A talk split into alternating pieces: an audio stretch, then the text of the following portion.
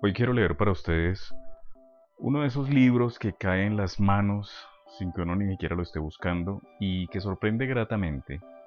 En este caso, el autor es Adolfo Sablet. Me gustó mucho su prosa relajada. Es como una conversación con un amigo de mucha confianza. Es una lectura no muy profunda, es simplemente son como temas autobiográficos, pero son muy gratos.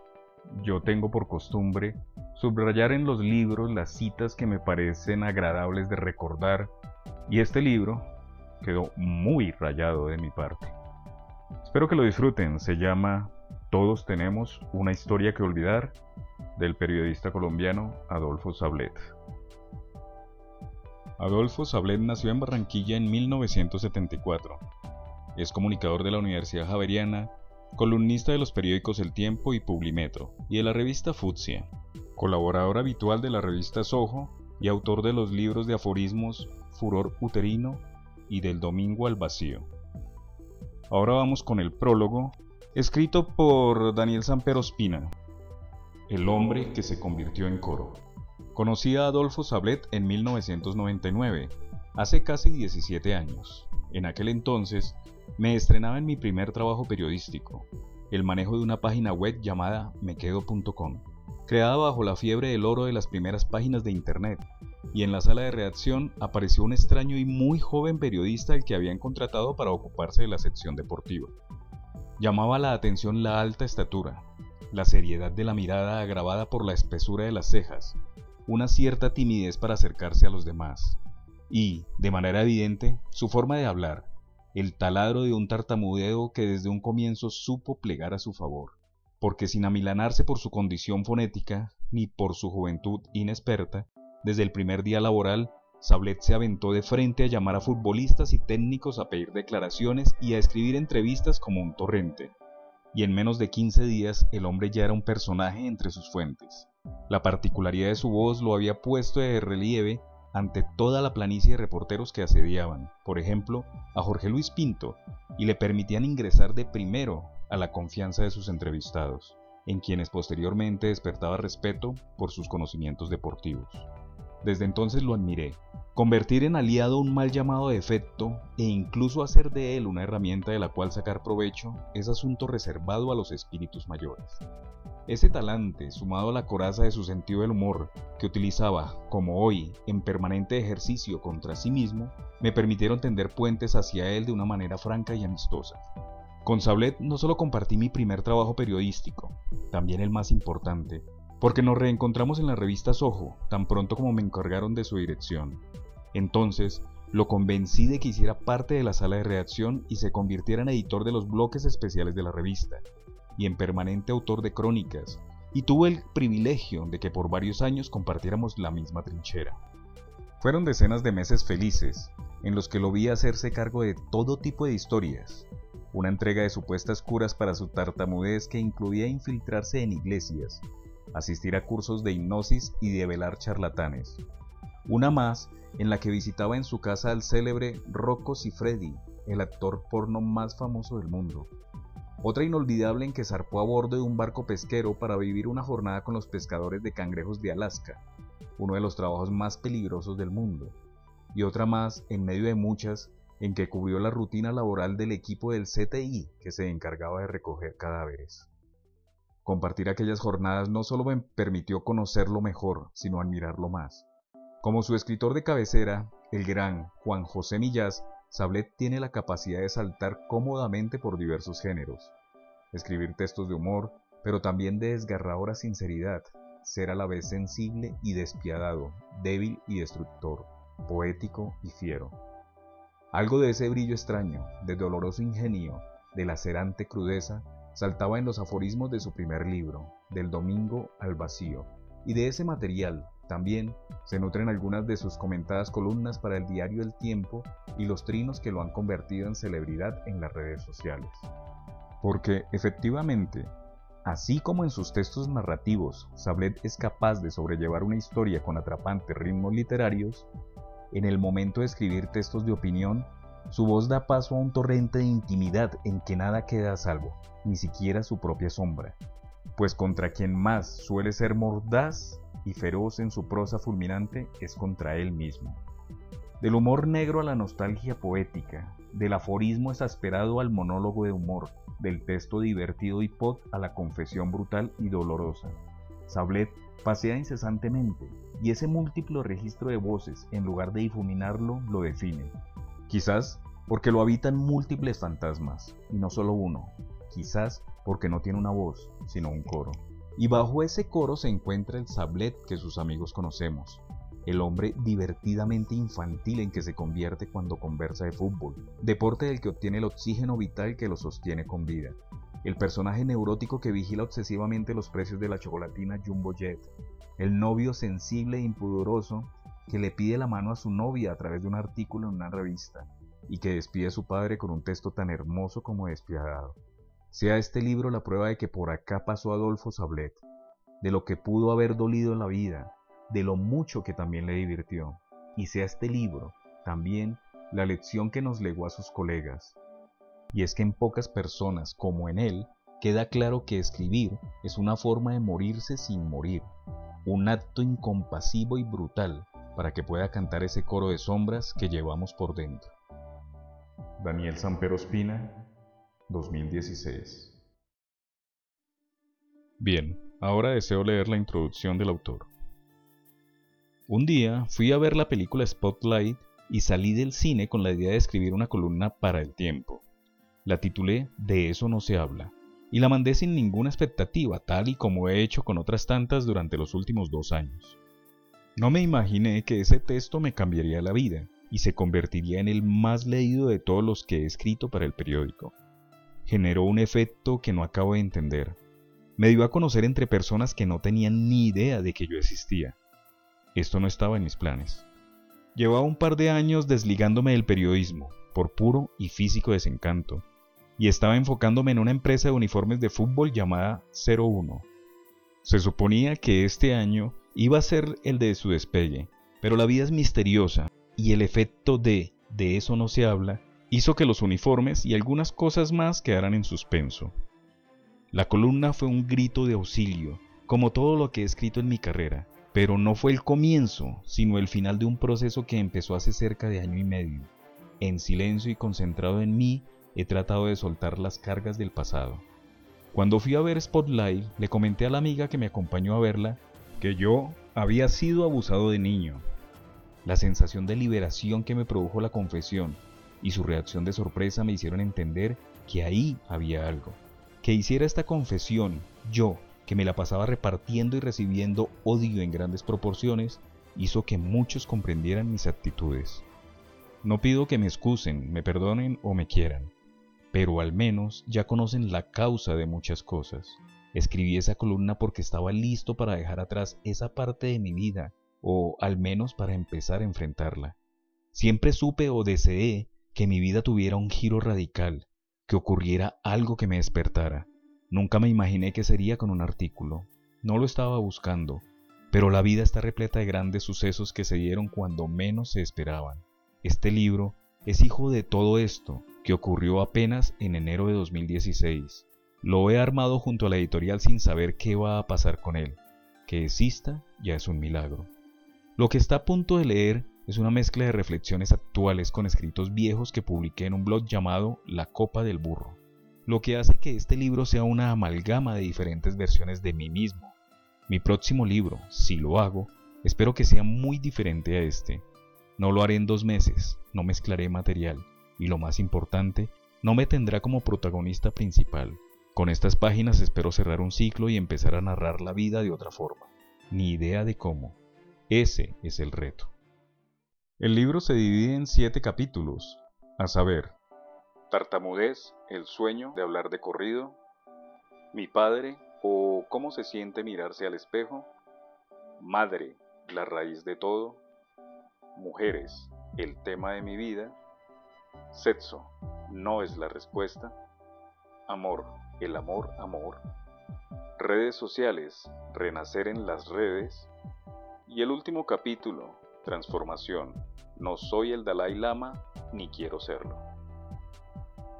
Hoy para ustedes, del libro de Adolfo Sablet, Todos tenemos una historia que olvidar, deseo leer el capítulo titulado Mujeres, el tema de mi vida. Asumo que la relación que tuve con mi madre fue la que hizo que las mujeres hayan sido el gran tema en mi vida. He escrito sobre ellas hasta el cansancio, sin hallar muchas respuestas. Igual el ejercicio de intentar descifrarlas ha sido entretenido. La conclusión más importante a la que he llegado con este ejercicio es que siempre tienen la razón, lo que pasa es que están locas. Mentira, eso es lo que diría un machista o lo habría dicho yo hace unos años. No están locas, simplemente son diferentes y no las entendemos. Y aunque siempre tengan la razón, en ocasiones no saben cómo exponer sus argumentos. Eso las desdibuja y hace que pierdan validez. Mujeres empoderadas que no abusen de su poder. Ese es el futuro del mundo. Consumí mujeres sin discreción.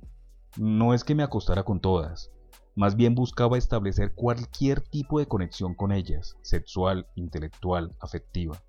Ahora entiendo que lo que quería encontrar en ellas estaba en mí, Aún trato de conectarme, pero lo hago de manera consciente y controlando esa ansiedad. Ahora no me meto con cualquiera como lo hice antes. Tengo menos, pero mejores relaciones. Aprendí mucho interactuando con ellas, pero solo logré entenderlas cuando excavé en mi pasado y me enfrenté a mí mismo. Estas son algunas cosas que escribí sobre las mujeres en los últimos siete años. Son palabras con tintes machistas y misóginos, pero es entendible. Me creía víctima de ellas y de alguna manera tenía que vengarme. Algunos pasajes están bien escritos, me gustan, pero no reflejan necesariamente mi posición actual. Recordar lo que pensamos de algo en algún momento puede servir para saber en qué dejamos de creer. A veces, recorrer un camino es lo que nos hace buscar nuevas vías. Acá vienen ya una serie de historias que voy a separar simplemente enumerándolas. Entonces vamos con la historia 1. La esposa de un amigo le pidió que de aniversario no le diera un regalo sino una experiencia. El tipo quedó loco. ¿Cómo ofrecer una experiencia cuando toda la vida ha dado flores y regalos materiales? ¿No saben las mujeres después de tanto tiempo que los hombres necesitamos la obviedad? Al final mi amigo no se embolató. Le regaló unos aretes y la llevó a cenar a un buen restaurante. No sabemos qué pensó ella de eso, pero ese no es el punto. El punto es que el lugar común de la humanidad, casi la razón por la que existe la civilización, es que los hombres nos morimos por las mujeres, aunque no tengamos idea de qué es lo que quieren. Las mujeres quieren hippies con plata, rastas estrato 6, manes que se dejan la barba y den la impresión de que se bañan poco, pero que huelan rico. Quieren la plata y el estatus del yuppie, pero sin el traje y la corbata, sin el peinado de bobo y esas aburridas conversaciones de la bolsa. Quieren a un tipo de billete que viva en el mar o en la montaña si se le da la gana. Es bacano jugar al hippie es complicado cuando se tiene velero. Y ellas quieren también, además de la plata y la independencia, que el tipo sea un polvazo y tenga sentido del humor. Cuando a una mujer le preguntan por el hombre ideal, de arranque dicen que busca a uno que la quiera y que la haga reír, pero el amor y los chistes son poca cosa sin dinero en el banco. Ellas lo tienen claro, pero no lo dicen porque se verían como arpías diciendo abiertamente que lo que quieren es un tipo con billete. Pero lo que más quieren las mujeres es estabilidad. Quieren sentirse seguras, más que amadas. Solemos creer que tenemos lo necesario para quedarnos con las mujeres más deseables, pero que va. Tenemos algo de hippies, algo de bacanes. Podemos embolatarlas con dos chistes, pero al final ellas descubren que carecemos de perrenque, plata y que tenemos que cumplir horarios de oficina. Cuando de vainas puedes con tu propia vida, es poco lo que les puedes ofrecer a esa mujer que está buscando seguridad. Después de años de ceguera, he descubierto que las mujeres quieren ver a hombres con bebés. Se derriten si ven a un tipo maduro llevarse bien con un niño. No las entiendo, pero son tan previsibles que sé que quieren amor. Coqueteo, algo de intriga al mirar a su pareja. Cangrejear de vez en cuando, que las traten como reinas, abrirles la puerta del carro o como putas, jalarles el pelo y cachetearlas en la cama, según sea la ocasión. Las mujeres quieren que alguna de ellas llegue a la presidencia, la película de las 50 sombras de Grey y finales felices. Y zapatos. Historia número 2. El otro día la amiga de una amiga me dijo que yo era un bien escaso. Quería decir, supongo, que a nuestra edad, segunda mitad de los 30, las cosas se han puesto tan difíciles para las mujeres que cualquier hombre soltero y heterosexual es un buen partido. Ambas tienen 35 años y un hijo, y a esa edad las mujeres lucen desesperadas. No necesariamente porque quieran casarse, de hecho, ya no creen en el príncipe azul ni en te amaré toda la vida. Lo que buscan es una salida diplomática, una compañía que no las joda y les dé buen sexo. Es así porque son independientes y ya no cargan con ese sentimiento de culpa de la adolescencia, cuando se sentían como unas zorras cada vez que se acostaban con alguien que no fuera el novio. Entonces la amiga de mi amiga, hijo en brazos, me dijo que, si estaba soltero, tenía muchas amigas que podía sacarme, me quedé callado y luego de un rato le respondí lo único que a esta edad se le puede responder a una mujer que propone tal cosa. ¿Ya para qué? Ojalá me hubiera dicho eso a los 20. Yo era un buen partido a los 20, cuando las mujeres quieren pasarla bien y explorar con el sexo. Así se sientan mal después. Me lo hubieran medido de una, porque eso sí puedo ofrecerlo. Las de ahora que esperan seguridad, estabilidad, un hogar, una familia, no son para mí. Proporcionar todo eso está fuera de mi alcance. Y eso pasa porque las mujeres arrancan a los 16 y no paran hasta los 30. Nunca están solas, terminan con uno y les salta otro encima. Luego, a los 32, diga usted, ya sea que estén divorciadas o nunca se hayan casado, con hijos o sin ellos, se dan cuenta de que el río se secó, de que durante dos décadas se metieron con un imbécil tras otro y empiezan a buscar las obras. Las obras son tipos como yo, peores que los hombres con los que estuvieron antes, solo que no habían tenido la oportunidad de conocerlos. Vi a las más hembras de mi generación pasar año tras año con otros hombres, atravesar luego por un periodo de tristeza y desencanto y luego empezar a fijarse en lo que restaba por explorar. Yo estoy en ese grupo. En los últimos cinco años se han fijado en mí mujeres que a los 20 ni me escupían, o que me querían pero como amigo. Resentido y vengativo como soy, Prefiero volverme marica antes que meterme con ellas. Es que ya pa' qué. Antes cedía porque estaba tan desesperado como ellas. Ahora me aguanto porque entiendo que meterse con alguien después de cierta edad es comprar un fracaso seguro. Después de los 35 uno suele dar y recibir lo peor, las taras, las mañas, la intolerancia, y para eso es mejor estar solo. Ya la he cagado demasiado, Pasé por muchas mujeres y fallé con todas hasta que entendí que debía dejar de insistir. Ellas deberían hacer lo mismo y preguntar por mí a cualquiera, que todas tienen una cagada monumental mía para contar. Con la última con la que estuve traté de ser lo más decente posible y creo que lo logré, pero me dejó porque le pareció que yo carecía de ambición y grandes metas.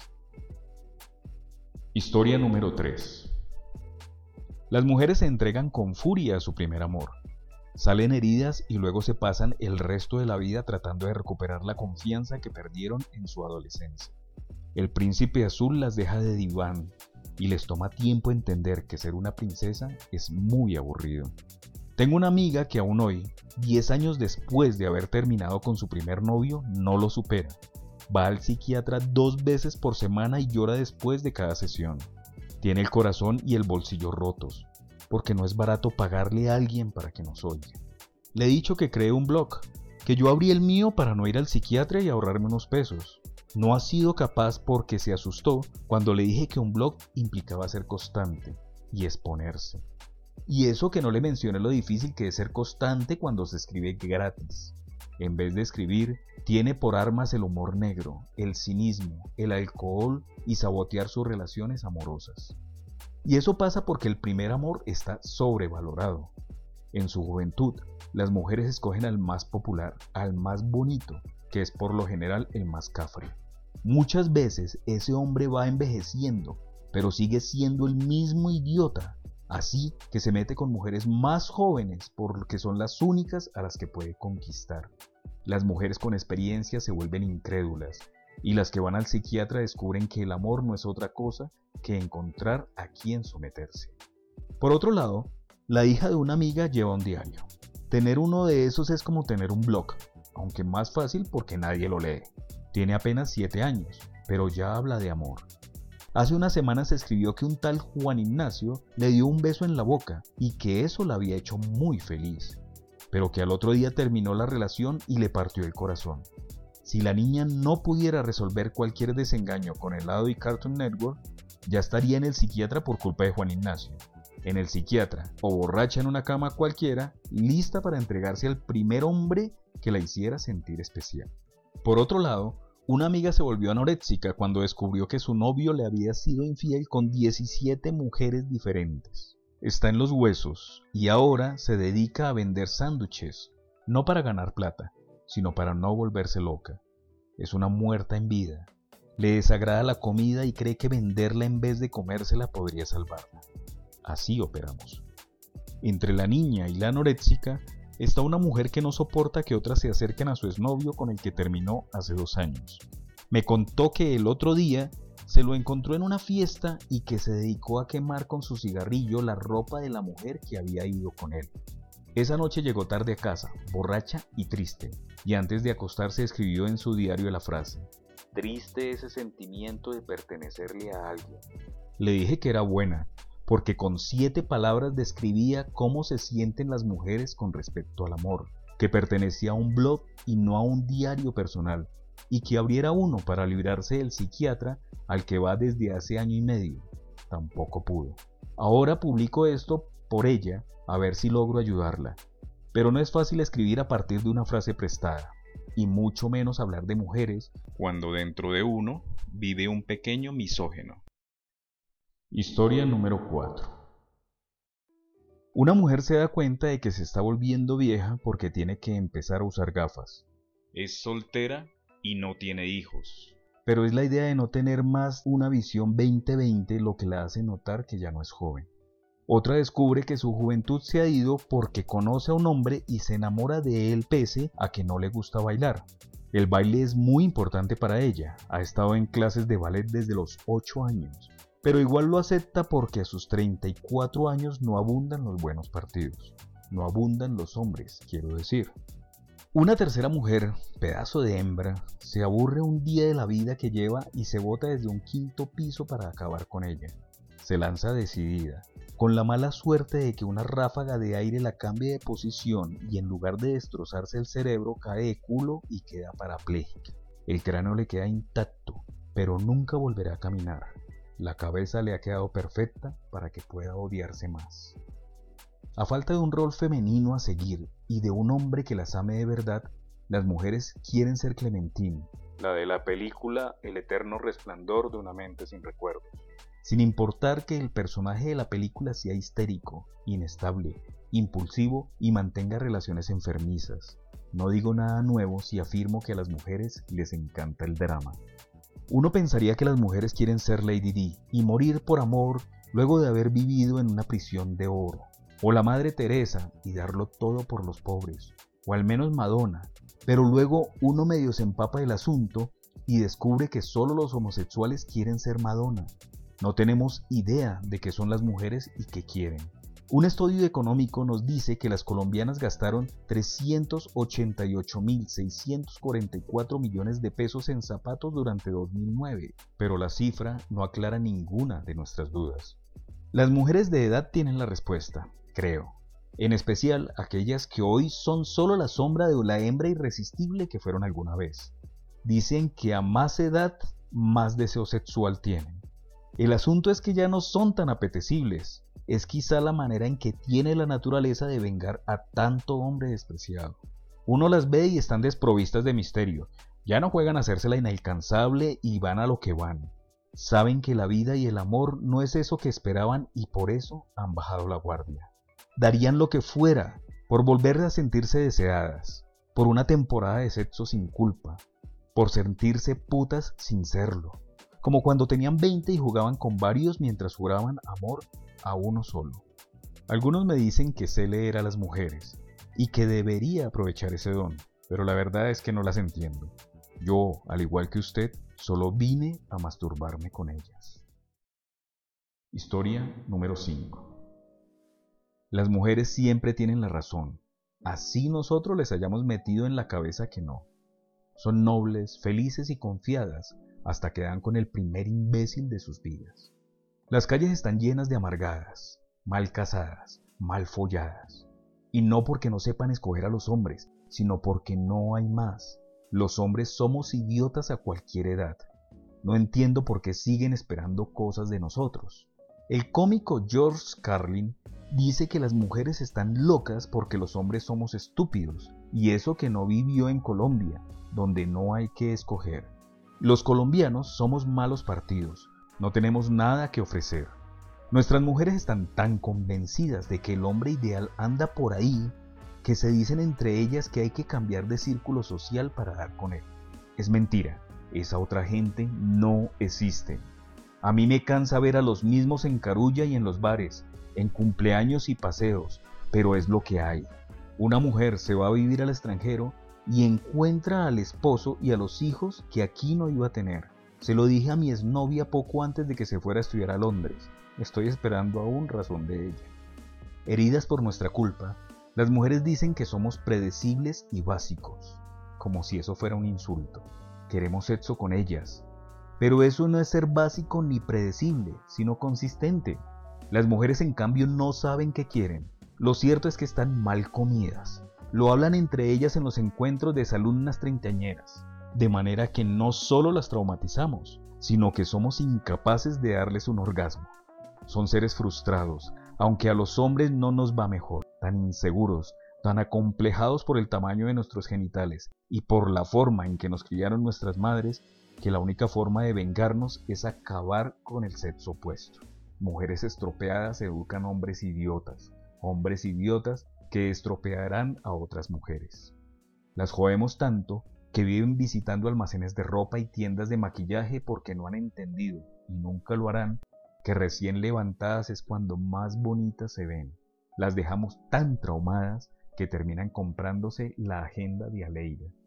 Así que no se preocupe si sigue soltera, ya aparecerá su idiota del promedio que le amargue la vida. Historia número 6. El closet de una amiga es más grande que un arco de fútbol. 7.32 por 2.44 metros, por si el fútbol no es lo suyo. 40 pares de zapatos mal contados, muy mal contados. Una galería de sacos negros, azules, rojos, blancos, todos iguales y diferentes entre sí. Pantalones, ropa de tierra caliente, chaquetas para otoño e invierno, no son la misma cosa bufandas, velos, pashminas o lo que sea que usen las mujeres. Otra amiga es igual de complicada la del closet, pero por diferentes razones. Sufre de una enfermedad llamada fibromialgia y de otra conocida técnicamente como enfermedad autoinmune no diferenciada. Si lo estoy diciendo mal, señores doctores, perdónenme, corríjanme. Me contó en qué consisten sus males, pero se me olvidó. Lo cierto es que le atacan el corazón, la cabeza o cualquier otro órgano. Le causan dolores en las articulaciones y los músculos, en especial cuando el cuerpo está relajado. Se trata de una enfermedad que hay que tratar con paciencia y que tiene su lado poético. Sus propias defensas la atacan porque la consideran a ella misma como un cuerpo extraño. Siempre supimos que nuestro cuerpo jugaba en nuestra contra pero que nuestras defensas nos consideren un ente ajeno al propio cuerpo que habitamos es un problema que debería ser corregido por teólogos, no por médicos. Mi amiga, la de la fibromialgia, está enamorada, pero el hombre no le pone atención. Ella, en cambio, no debe perder de vista su enfermedad, por eso se llena de pastillas.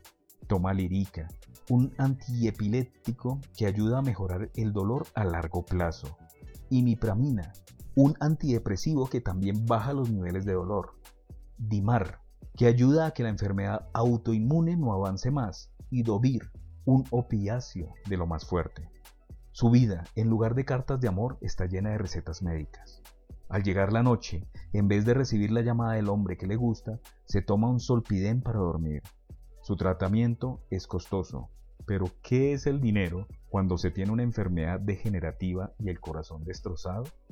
Mi otra amiga, la del closet, quiere hijos, pero no sabe con quién tenerlos porque no está enamorada. Hizo uno de esos acuerdos que se pactan entre amigas. Si llegamos a los 35 y estamos solteros... Pero no suena muy convencida.